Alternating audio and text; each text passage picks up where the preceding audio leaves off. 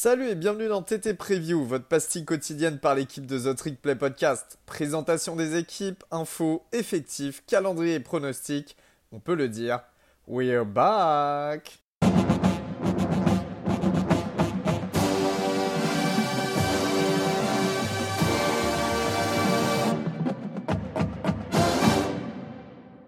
Et bonjour à tous, bienvenue pour cette nouvelle preview de The Trick Play. Aujourd'hui, dans cet épisode de TT Preview, nous allons aborder euh, deux équipes de Big Ten West, Minnesota et Iowa. Aujourd'hui, je me retrouve avec aiguisé comme une lame, pointu comme un couteau, chauffé comme une flamme et puissant comme un fusil d'assaut. Ryan Reigns. Ryan, comment vas-tu aujourd'hui? Bonsoir. Comment vas-tu, Elio? Ça va très bien. déjà, je voulais te féliciter pour ta belle victoire à SummerSlam face à Brock Lesnar. Au passage, félicitations à toi, Ryan. Euh, reconnais-moi. Je te reconnais justement. Donc, Brock Lesnar, qui est originaire d'un certain État, euh, l'État du Minnesota, dans le nord des États-Unis. Vous connaissez tous, avec la grande ville de Minneapolis et euh, l'agglomération Minneapolis-Saint-Paul. À côté, il y a la fac principale de l'État, Minnesota, les Golden Gophers. Et Ryan, tu nous as préparé une petite preview sur eux. Bah ouais, ouais, petite preview sur, euh, sur les Golden Gophers, euh, petite fac que, j'apprécie, hein, c'est à noter. Euh, déjà, Elio, on va parler de, cette saison 2021 qui, qui était somme toute plutôt pas mal. Hein, Alors, je, me permets de t'interrompre parce que je sais que c'est le truc, on va se lancer, on va l'oublier, mais N'hésitez pas à les suivre sur Twitter, Golden Gophers France, Minnesota France, qui tient aussi le compte des Vikings France en NFL. C'est bien évidemment notre ami Axel à qui on fait des gros bisous. Gros bisous, Axel. Des bisous et des sacs, bien évidemment. Plein de sacs pour Daniel Hunter. On, se sait, Axel. On se sait. Donc, quoi, du coup, de saison 2021, Elio, qui est, plutôt bonne, qui est somme toute correcte, hein, quand, quand, on sait comment elle était partie. Euh, puisque l'un des, un des moments forts de la saison pour, euh, pour Minnesota, c'est déjà bah, la triste blessure de Mohamed Ibrahim, hein, le running back star qui a lieu bah, dès la week one contre, contre Ohio State, si je dis pas de bêtises. Euh, surtout qu'il fait un, très très gros match et là, grosse blessure, hein, rupture du tendon d'Achille. Donc quand la saison a commencé comme ça, on s'est, on s'est tous regardé en se disant ouloulou, ça va être, ça va être très compliqué. Finalement, ils s'en sortent plutôt pas mal puisqu'ils finissent avec une fiche de 9-4. Euh, un petit peu plus compliqué en Big Ten puisqu'ils sont à 4-3 du coup. Euh, malgré ça, ils réussissent à se qualifier bah, pour un bowl qu'ils gagnent, qu'ils gagnent 18-6 contre West Virginia. Donc finalement, quand, on regarde un petit peu cette saison de 2021 euh, et, les petits problèmes dont, je vais parler ensuite, outre la blessure de, de Mo Ibrahim, c'est quand même une belle saison, Elio, pour, pour Minnesota. Ouais, ouais, tout à fait. Euh, on pensait qu'il allait y avoir une sorte de hype qui allait retomber. Euh, PJ Fleck, on sait hein, qu'il avait très bien démarré euh, avec le programme. On pensait que là, cette année, il allait y avoir une hype qui allait retomber, notamment avec cette blessure. Et finalement, il en est rien. Et, je pense que ça, va annoncer la suite de toute manière. Ouais, ouais, ouais, clairement, clairement. Donc, pour revenir sur les, sur les petits problèmes dont on parlait, faut parler de cette intersaison. Euh, tout de suite après le ball, euh, tout de suite après le ball game, euh, donc le, head coach PJ Fleck a décidé de faire des changements dans son staff. exit le cordeau offensif Mike Sanford Jr. qui a contribué à donner à Minnesota l'une des pires attaques aériennes du pays sur la saison dernière. Et rebonjour Kirk Chiaroka, l'ancien cordeau offensif des Gophers, grâce à qui Fleck avait connu une de ses meilleures attaques avec Minnesota en 2019. je pense qu'on peut le dire tout de suite, hein, le, l'attaque aérienne des Gophers, Elio, c'était horrible. C'était putride, c'était dégueulasse. Euh, j'ai plus les, chiffres là sous les yeux, euh, mais c'était une catastrophe. C'était vraiment une catastrophe. Et euh, la blessure d'Ibrahim, elle y est pour rien, tu vois. Et c'est pour ça que je dis que finalement, le 9-4, c'est c'est une bonne saison, je pense, pour les Gophers. Ouais, ouais, ouais, totalement. Et tu, tu, vas en parler tout à l'heure, mais c'est vrai que encore une fois, cette blessure, le running game, c'était vraiment tout ce qui comptait pour euh, Minnesota. On sait que dans les airs, ils avaient quelques arguments au niveau euh, du corps receveur, mais euh, c'était pas non plus, c'était pas non plus la folie. Encore une fois, le point fort était parti. Comment t'améliorer ça et comment ils vont l'améliorer pendant cette off-season? Parce que, bien évidemment, Mohamed Ibrahim, il est annoncé de retour, mais Qu'est-ce qui dit qu'il sera à 100% Qu'est-ce qui dit qu'il euh, ne se reblessera pas? Il y a eu du changement. Oh, désolé. Euh, du coup, bah, le truc, c'est que euh, pour, pour se renforcer un petit peu, on a vu quelques joueurs, quelques joueurs partir, que ce soit en NFL ou tout simplement être diplômé et, s'en aller. pour ça, PJ Fleck, il a utilisé, bah, comme beaucoup d'autres équipes, le, portail des transferts. Et déjà, euh, on va commencer par parler des arrivées en, défense. Donc, pas mal, de, mouvements en défense côté arrivée pour Minnesota. Euh, on a les arrivées du defensive end de Vanderbilt, euh, Lorenza Surgers, et surtout le defensive tackle Darnell Jeffries, qui lui, pour le coup, arrive tout droit de Clemson. je pense que l'un comme l'autre, il, devrait directement prétendre à une place de starter dans cette défense qui elle aussi va être en reconstruction, on va en parler. Euh, mais c'est pas tout. Euh, les Golden Gophers, ils pourront aussi compter sur le renfort de deux cornerbacks, euh, Shannon Binny Bishop, arrivant de Western Kentucky, et Ryan Stapp, arrivant lui de Abilene Christian au Texas. à noter, Elio, du côté de l'attaque, les départs des running backs 1 et 2, donc qui ont remplacé Ibrahim cette saison. On a Kai Thomas qui part du côté des Jayhawks au Kansas, alors que Marquis Irving, il s'en va lui chez les Ducks, les Ducks de l'Oregon. Par contre, la bonne nouvelle, euh, ça se trouve sur la O-line, euh, qui elle se renforce autant qu'elle s'est affaiblie, je pense. Euh, elle s'est affaiblie déjà par les départs de Daniel Falele et Blaise Andries, qui partent tous les deux, si je dis pas de bêtises. alors le premier, c'est sûr, le deuxième, je crois qu'il part aussi en NFL, en undrafted free agent ou quelque chose comme ça pour, pour Blaise Andries. Par contre, il récupère les transferts de Notre-Dame, Quinn Carroll, c'est un, tackle, et le transfert de Michigan, Chuck Filiaga. Euh, qui lui aussi peut jouer tackle euh, de par son gabarit, mais je crois que justement PJ Fleck euh, est en train de le replacer en guard sur cette off-season. donc que ce soit Michigan ou Notre-Dame, on est sur deux facs qui ont dans leur pédigré le fait de sortir d'excellents online. Je pense que ça, effectivement, comme tu l'as dit, ça pourrait aider Mo Ibrahim à, performer, même s'il n'est pas forcément de retour à 100%. Et dis-moi tout. Pour cette nouvelle année, au niveau de l'attaque, qui va se retrouver j'ai envie de dire, deux nouveaux, deux nouveaux. J'ai l'impression que le mec, je suis né avec deux nouveaux titulaires euh, au poste quarterback. Mais frérot, le mec, il est là depuis plus longtemps que Vince McMahon, il est là à la WWE. Je te jure, euh, il, a vu Vince arriver, il a vu Vince repartir, tu vois. Je te dis, non, mais c'est une catastrophe. Donc, bah, du coup, hein, vous l'aurez entendu, c'est avec tristesse hein, que le podcast vous annonce le retour de Tanner Morgan, le chauve le plus chauve de, euh, du collège football, encore plus chauve que notre ami Baptiste. Euh, il revient pour une sixième saison avec Minnesota.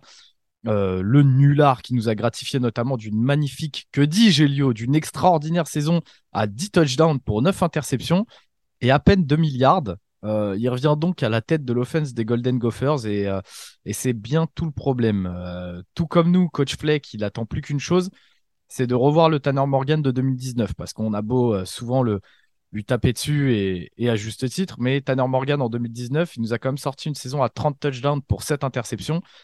Euh, et ça semble peut-être aujourd'hui à des années-lumière, mais avec le retour de son cordeau offensif de l'époque, moi j'ai envie de dire Elio, wait and see. J'ai envie de voir ce que ça peut donner. Ah, encore, une euh, encore, une fois, hein, il fait un petit peu partie cette caste Tanner Morgan des quarterbacks sur qui on avait beaucoup, on fondait beaucoup d'espoir sur leur première saison. Hein on dit toujours les mêmes noms, mais les Samuel, les, les Brock Purdy, tout ça. Et puis, il y a X et X raisons qui font que bah, ça décline sur les saisons suivantes. En tout cas, il risque quand même de bien, euh, être entouré de nouveau, et euh, notamment avec, euh, comme on disait tout à l'heure, le retour de, de Ibrahim au post-running back, Ryan. Ouais, ouais, c'est clair. Donc pour le, pour le poste de running back, tu l'as dit, on aura droit au grand retour de, de Mohamed Ibrahim, le coureur star qui, qui est natif de Baltimore. Euh, comme je vous l'ai dit, il avait été écarté dès la week one suite à une rupture du tendon d'Achille, donc on attend tous de le revoir porter la balle et surtout de voir si la blessure s'est bien remise parce que c'est pas une blessure qui est anodine. Et je pense que si c'est le cas, on pourrait se retrouver avec l'un des meilleurs running backs de tout le college football. Euh, à côté d'Ibrahim, on aura aussi le droit au retour de deux joueurs qui ont aussi vu leur saison écourtée à cause de graves blessures, euh, en la personne de Trey Potts et Bryce Williams. Euh, ils viendront donc compléter cette escouade qui aura à cœur de montrer ce qu'elle vaut sur une saison complète. Elio, pour les receveurs, parce qu'on parlait de Tanner Morgan, mais il faudrait bien qu'il ait des gens à qui lancer.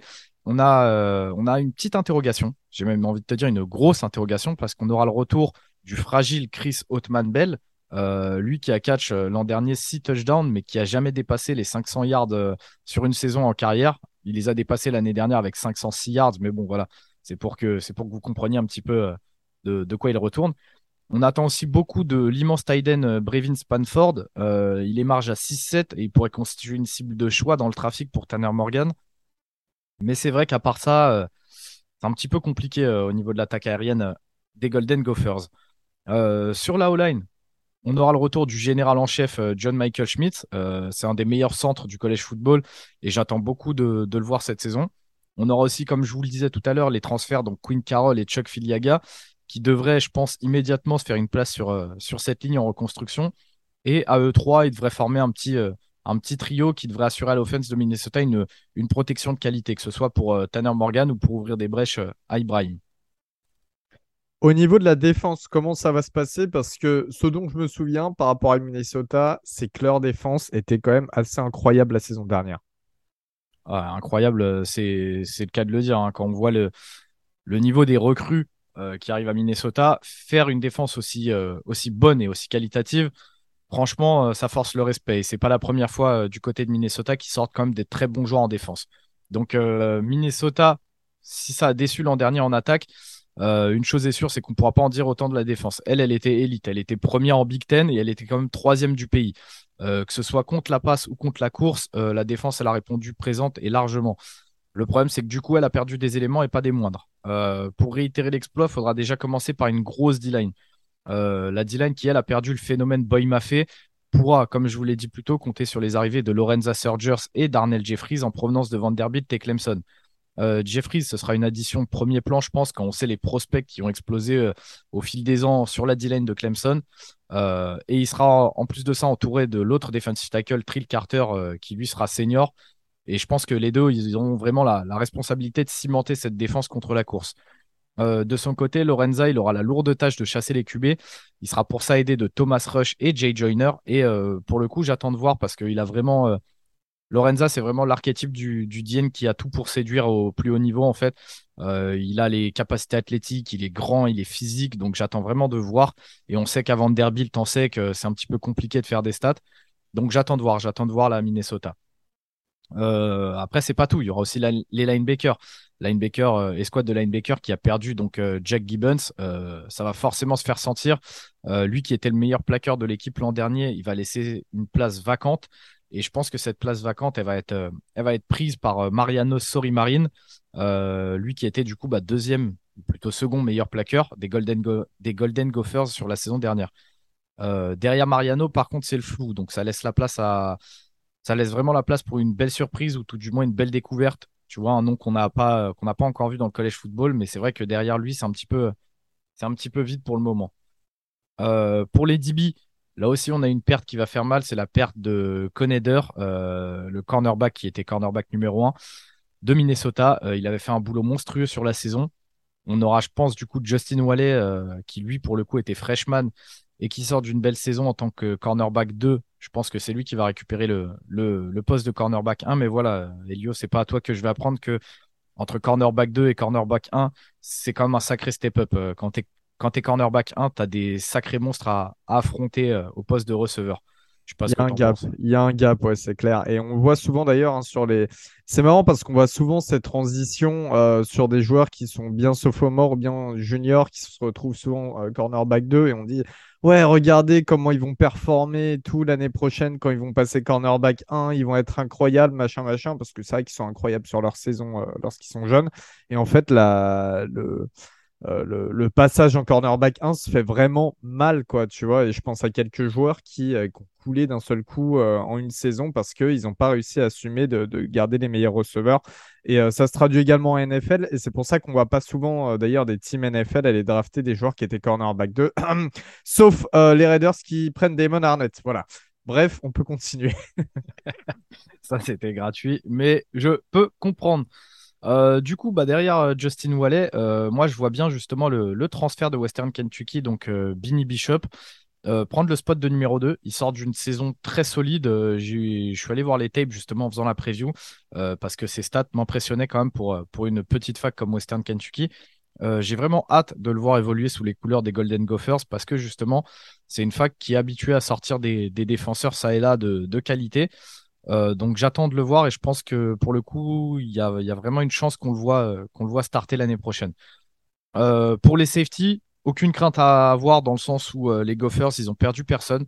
Donc on repartira avec la paire Tyler Nubin et Jordan Howden, les deux qui, comme je l'ai dit, ont fait une, très belle saison l'an dernier. pour le calendrier, Elio, calendrier qui, a changé en cours de saison suite aux nouvelles, comment, comment dire, aux nouvelles, euh, aux nouvelles règles, en fait, tout simplement, euh, qui vont avoir lieu. Euh, on oublie le précédent calendrier qui était sorti. On a un nouveau qui a été un petit peu remanié. Donc, ça commence le 1er septembre en affrontant à la maison New Mexico State. Puis ensuite, ça va jouer contre Western Illinois, ça va jouer contre Colorado, ça va se déplacer à Michigan State, ça va, se, ça va recevoir Purdue. Ensuite, petite bye week, ça se déplace à Illinois, ça se déplace à Penn State, ça reçoit Rutgers, ça se déplace à Nebraska, ça reçoit Northwestern, ça reçoit Iowa et enfin, pour clôturer la saison euh, le 26 novembre, ça se déplace à Wisconsin. Elio, je ne sais pas si tu as eu l'occasion de, réfléchir un petit peu à, ton pronostic. Ouais, bah euh, moi je vois un pronostic plutôt favorable qui les emmènera en bowl déjà dans tous les cas ça peut démarrer avec, enfin, ça va démarrer même avec trois victoires, zéro défaite euh, jusqu'à Colorado inclus. Après, déplacement à Michigan State, ça s'annonce un petit peu plus dur. Mais en fait, euh, et après, c'est toujours le problème de la Big Ten. Tu as pas mal d'équipes qui peuvent cliquer sur un match du Nebraska, du Purdue, tu vois. Euh, même Penn State, ça peut, c'est du 50-50 en fait niveau victoire. Je vois bien quand même Ouais, peut-être un calendrier, un, calendrier, un pronostic qui irait sur 8 victoires, 4 défaites ou 7 victoires, 5 défaites, tu vois. Un truc à peu près correct, on reste dans les bonnes eaux. Mais, euh, mais voilà, on sent que ça va dépendre de l'attaque. Ça va dépendre de l'attaque et je crois que toi, tu es un petit peu sur cette lancée également. Je suis un petit peu sur cette lancée. Après, je suis quand même moins optimiste que toi. Euh, tu vois, toi, tu es allé jusqu'à un 8-4. Moi, j'ai tablé pour. Euh, j'hésitais entre euh, le 6-6 et le 7-5. finalement, je suis quand même resté à 6-6. Au début, je le voulais pas parce que j'ai tendance à mettre ça sur. je m'en suis rendu compte sur pas mal d'équipes. Et, je sais que ça peut faire chier, mais c'est vraiment mon ressenti. mais ouais, pour le coup, je les vois à 6-6. J'attends vraiment de voir la, la, gueule que va avoir l'offense version 2019 remasterisée, en fait. Euh, donc ouais, pour l'instant, je les vois 6-6, le calendrier qui est loin d'être facile. Euh, il y a une attaque qui est pleine de questions. Euh, est-ce que Tanner Morgan sera capable de, réélever son niveau de 2019 à 30 TD 7 inter? Est-ce que le retour de Mo Ibrahim en forme, ça pourra avoir bah, du coup une ça, fera forcément du bien, mais est-ce qu'il sera capable justement de revenir, tu vois, à, 100% à côté de ça, faut pas oublier aussi que l'année dernière, leur défense les a portés très littéralement cette année, ils ont quand même perdu des gens. Est-ce que euh, les additions vont être capables de faire au moins aussi bien que la défense de l'an dernier? Je j'en sais rien, j'en sais rien. Donc pour l'instant, je les vois vraiment à 6-6. Maintenant, voilà, si tout clique, bah comme tu l'as dit, euh, c'est la Big Ten, ça peut, très très vite basculer. Moi, je les vois à 6-6, ils peuvent à tout moment faire un 9-3, tu vois. Donc euh, j'attends, vraiment de voir, mais il y, y a, beaucoup de choses qui vont dépendre d'une saison positive. Très bien, très bien. Eh bien, merci Ryan pour cette présentation de Minnesota. On se décale un petit peu plus vers le sud-ouest du Minnesota. On va dans l'Iowa, chez les Hawkeyes. Iowa qui se partage euh, bah, l'État avec Iowa State, on sait. Euh, Iowa qui est du côté de Ames qui joue dans le Kinnick Stadium. Je crois que c'est presque 60 000 places. On sait, à côté, il y a un hôpital, notamment pour enfants. Et, euh, et je crois que c'est après le troisième quart-temps, si je dis pas de bêtises. Tu as tout le stade et les joueurs qui font coucou aux enfants et qui allument leur téléphone voilà, en faisant la vague. Incroyable. Ouais, c'est incroyable à voir. Donc, n'hésitez pas à aller voir des vidéos. Ça s'appelle The Wave. Hein. donc, euh, donc, voilà, toujours, toujours sympa. Euh, Iowa, un des très gros programmes de la Big Ten et notamment de la Big Ten West, un hein, des programmes les plus importants. Euh, la saison 2021, eh bien, c'est une saison qui les emmène en bowl. 10 victoires pour 4 défaites, 7 victoires et 2 défaites en Big Ten. on a des victoires face à Iowa State qui était 9e sur le top 25 face aux rivaux. Donc, victoire face à Penn State quand Penn State était quatrième. Et ça a permis à ce moment-là à Iowa de passer deuxième au classement Poll à ce moment-là de la saison. Euh, et puis victoire face à Minnesota, Nebraska. Voilà, les autres équipes euh, de, Big Ten, pas, très, euh, pas les meilleures, on va dire, derrière elles. Et puis on a des défaites face à Purdue, Wisconsin et Michigan Une défaite également au Citrus Bowl à Orlando, au Camping Bowl. Euh, je, le dis de hein, mais Camping World Bowl Stadium, un truc comme ça.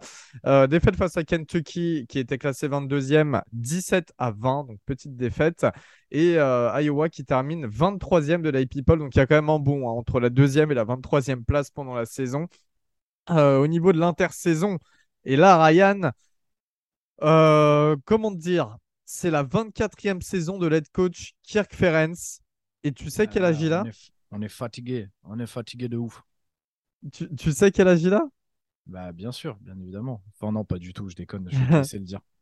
Il a 67 ans et vient de prolonger jusqu'en 2029. Donc pour cette saison. On est fatigué, on a dit on est fatigué. Lui, il me parle de 67 ans qui, prolonge jusqu'en 2064. On est ah, fatigué. Après, tu sais, c'est les États-Unis. Hein. tu peux travailler jusqu'à ta mort. Donc euh, peut-être que. Mais euh, en tout cas, Kirk Ferenc, donc, qui est euh, parti pour, pour rester le coach hein, légendaire d'Iowa, qui a eu quand même des problèmes ces dernières années, on le sait, avec des histoires un petit peu euh, de, de, mauvaise culture dans le vestiaire et notamment de, racisme, hein, disons-le comme ça. Donc voilà, vous pourrez aller checker sur Internet, il y a tout. En tout cas, Ferenc c'est toujours là. Il a toujours son fils comme offensive coordinateur, Brian Ferenc, qui est là depuis sa sixième, euh, qui est là pour sa sixième saison. Et puis, c'est la onzième saison du defensive coordinateur, Phil Parker.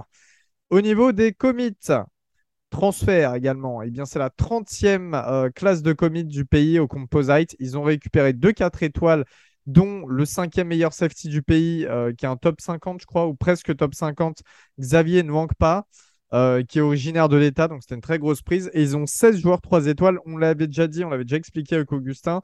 le, le, enfin, le, positionnement au composite ou dans les tops euh, des équipes se fait pas que par les 4 et les 5 étoiles, ça se fait également par le nombre de joueurs qui sont recrutés. Et s'il y a beaucoup de bons 3 étoiles qui sont recrutés, bah, ça fait augmenter l'équipe euh, dans, le classement. Il y a eu un seul transfert, voilà, ça reste anecdotique. Et euh, on va pouvoir passer à la saison 2022. Une saison. D'ailleurs, de saison 2022, Elio, bah, désolé de te couper, hein, mais, mais je pense que pour tout le monde, on va attendre mieux euh, de l'escouade offensive, hein, parce que c'est vrai que l'année dernière, comment dire, c'était dégueulasse là aussi. Hein. On, est, on, est sur la belle lignée de Minnesota, c'était sale. C'était sale, et d'ailleurs, euh, cette offense leur a fait perdre des matchs, Elio. Bah, 23,4 eh, euh, points par match en moyenne, donc c'est la 99e meilleure ou pire équipe, j'ai envie de dire, du FBS. Donc c'était sale. Puis on retrouve aussi, euh, on retrouve Ryan, un quarterback. Voilà, tout à l'heure on parlait de Tanner Morgan, mais il y a un mec, c'est un peu la même chose, quoi. Tcha, tcha, tcha, le duel, est l'attaque des titans, mon frère. ouais. Et puis pareil, au niveau des stats, c'est assez similaire. Eh, Alors, les titans cuirassés, les refs. on retrouve Spencer Petras, donc il sera senior, il sera de nouveau titulaire normalement, on imagine, parce qu'il est quand même en compétition verte avec deux autres quarterbacks. Il a lancé 10 touchdowns pour 9 interceptions, 1880 yards et il a couru pour 5 touchdowns en ayant d'ailleurs un ratio de course au niveau euh, du nombre de yards euh, défavorable. Hein. Il était en, minus. Donc euh, voilà.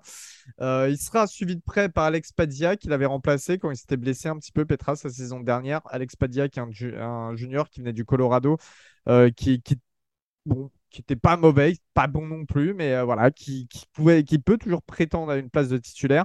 Et il y aura le redshirt freshman Joe Labas aussi qui est dans la compétition. Pour l'instant, c'est pas euh, Petras qui est quarterback 1 officiellement, mais bon, on s'y attend quand même. Euh, c'est pareil, Ryan, genre j'ai l'impression que ça ne savait pas trop courir l'année dernière. Ah mais gros, mais c'était dégueulasse. C'était dégueulasse c'est d'autant plus gênant quand on sait que Iowa nous a déjà sorti par le passé de bons linemen. Mais sérieux, l'année dernière, on est à 3,41 yards par course. On n'est même pas à 4 yards par course.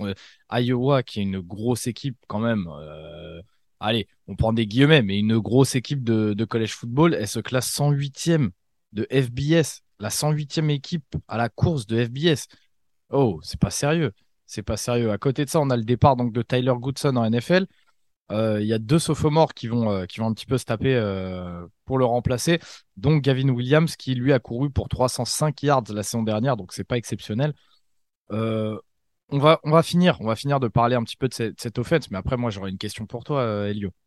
D'accord.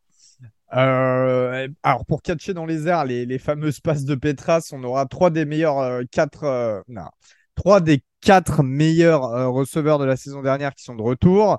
Euh, on a évidemment, bien sûr, le Titan, le super Titan euh, Sam Laporta, qui sera un senior. il est attendu comme, comme pour être un des meilleurs à son poste pour la saison, un des meilleurs en, college football en général. ça a été le meilleur receveur la saison dernière avec 670 yards et 3 touchdowns. Il a également, et là c'est important, il a également euh, réalisé 53 réceptions, ce qui en fait le, chiffre le plus haut pour un tight d'Iowa depuis 1992.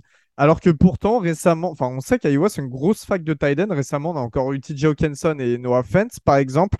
Et non, Sam Laporta qui fait mieux au niveau des stats avec un quarterback pas terrible, terrible. Il y aura aussi un duo de wide receiver extérieur assez intéressant. C'est Johnson et Bruce. Voilà, je vous donne les noms comme ça, vous pourrez, euh, vous pourrez vous en rappeler pendant la saison. Au niveau de la O-line, le centre ultra star, vous savez, c'est un de mes joueurs préférés pour la draft. Euh, Tyler Linderbaum est parti chez les Baltimore Ravens au premier tour, donc. Euh, comme lui à l'époque d'ailleurs, c'est un ancien defensive tackle qui va passer centre pour le remplacer. Il est passé centre pendant l'intersaison. Le reste de la O-line va se composer d'éléments assez intéressants qui ont déjà de l'expérience. Voilà, il y a quelques jeunes aussi. Euh, il y a deux, trois sophomores qui, sont, qui étaient classés 4 étoiles d'ailleurs. Donc voilà, la O-line devrait quand même rester assez stable. Ryan, tu avais une question pour l'attaque. Ouais, j'ai une question. Au bout d'un moment, au bout d'un moment, entre toi et moi, si le cordeau offensif, c'était pas le fiston, mais combien de temps ça fait eh, Mais il serait. Faut le dégager, ce mec-là, il est éclaté, gros. En fait, il est éclaté. En fait, ce qui se passe, c'est que j'avoue que je ne l'ai pas mentionné, mais euh, le quarterback coach euh, qui était là depuis un long moment euh, à, step back, c'est apparemment c'est lui-même qui, qui, est parti et justement c'est le fils qui reprend le, le post quarterback, le fils Ferenc qui était lui le tight end coach en même temps. Donc tu vois, alors je dis pas qu'il va être bon pour coacher les quarterbacks, mais déjà, le tight end coach avec les tight ends qui sont sortis de la fac, pourquoi pas? Tu vois, ça veut dire que le mec a quand même fait son taf à ce niveau-là. Hum. Ouais, mais non, mais moi je te parle de cette offense, gros. Enfin, on va pas, on va pas débattre 10 minutes parce que c'est pas le lieu. Mais Iowa, la saison dernière notamment, c'était catastrophique. Ils étaient quand même classés deuxième à l'AP People. Ils avaient tout pour, pour marcher en fait et regarde ce que regarde comment ça s'est dirigé les mecs avaient un prospect générationnel au poste de centre je comprends pas je comprends pas je en, tout, cas de l'autre côté du terrain ça n'a rien à voir hein. ça je peux te le dire ah parce qu'au niveau de la défense bah, c'était une des meilleures défenses l'année dernière seulement 19,2 points encaissés en moyenne par match donc 13e meilleure défense du pays à ce niveau là 3,15 yards encaissés contre la course 8e meilleure défense du pays 6,4 yards encaissés dans les airs en moyenne, 14e euh, meilleure équipe du pays, etc., etc. Il y a plein de stats de la sorte. Hein. Euh, au niveau euh, des postes D-line, déjà, bah, enfin, D-line et linebacker, parce que Iowa cumulait 31 sacs l'année dernière et ça devrait pas être loin cette année. Au niveau de la D-line, on aura une paire de defensive end qui sera composée du senior Joe Evans et du sophomore Lucas Van Ness qui avait 7 sacs chacun l'année dernière. Ils seront aidés de deux defensive tackles euh, qui sont des joueurs expérimentés. C'est Shannon et Lee qui cumulent près de 100 plaquages et 5 sacs à eux deux. Mais surtout, c'est le post linebacker qui sera incroyable, Brian, parce qu'en tête d'affiche, il y a la seconde team All-American Jake Campbell, qui a été élu Big Ten euh, pré-saison euh, Defensive Player of the Year par les médias, donc qui est attendu pour être le meilleur joueur défensif en Big Ten cette année. c'était le meilleur, alors il passe senior là, c'était le meilleur plaqueur du pays. Et là, je parle pas de la conférence, je parle du pays. C'est une dinguerie.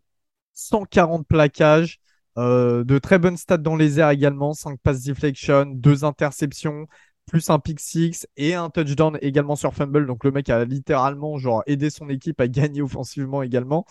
Euh, il va être accompagné du senior Seth Benson, qui était le septième meilleur plaqueur de Big Ten, donc de la conférence, avec 105 plaquages, 3 passes deflection et une interception. Et puis il y aura un autre joueur junior. Voilà. Euh, mais c'est tous des mecs qui reviennent, c'est tous des mecs talentueux. Et encore une fois, Jack Campbell, n'hésitez pas à retenir ce nom.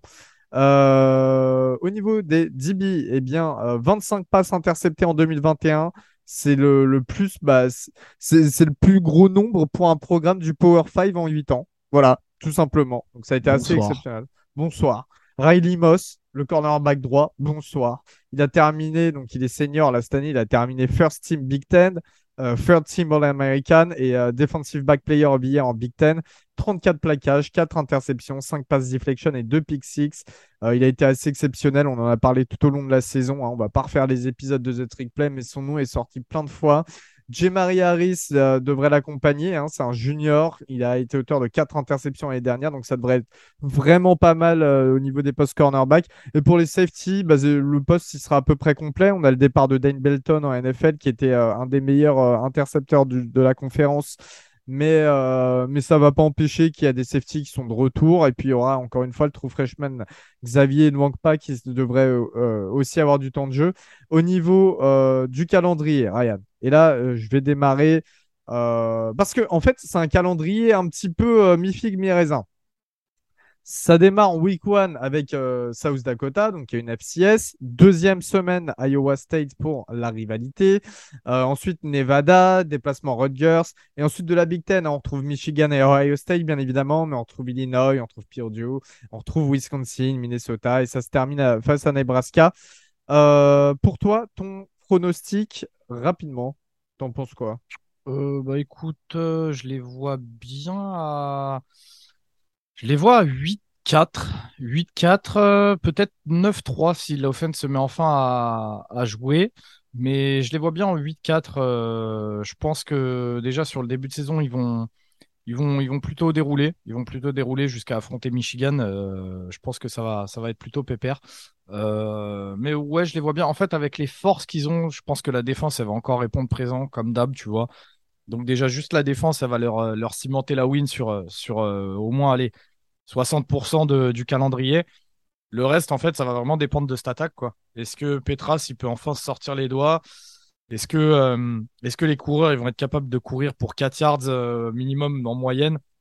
Derrière une O-line qui, comme on l'a dit, était quand même talentueuse Est-ce qu'un mec comme Sam Laporta va enfin être utilisé de, de, meilleure manière parce qu'il est déjà bien utilisé, comme, tu l'as dit tout à l'heure, les chiffres sont là, tu vois. Les chiffres parlent d'eux-mêmes, mais malgré ça, euh, c'est trop faible. Donc, euh, quand tu as un joueur aussi dominant, je sais pas, il faut, faut, faut, faut, trouver un moyen de l'utiliser en fait. Donc, euh, ouais, moi je les vois bien 8-4. Euh, bah, je suis un peu dans tes eaux, pareil 8-4 ou 9-3. Je vois un démarrage à 4-0 avec notamment une victoire face à Iowa State. Mais tu vois, par exemple, euh, Iowa State peut gagner aussi.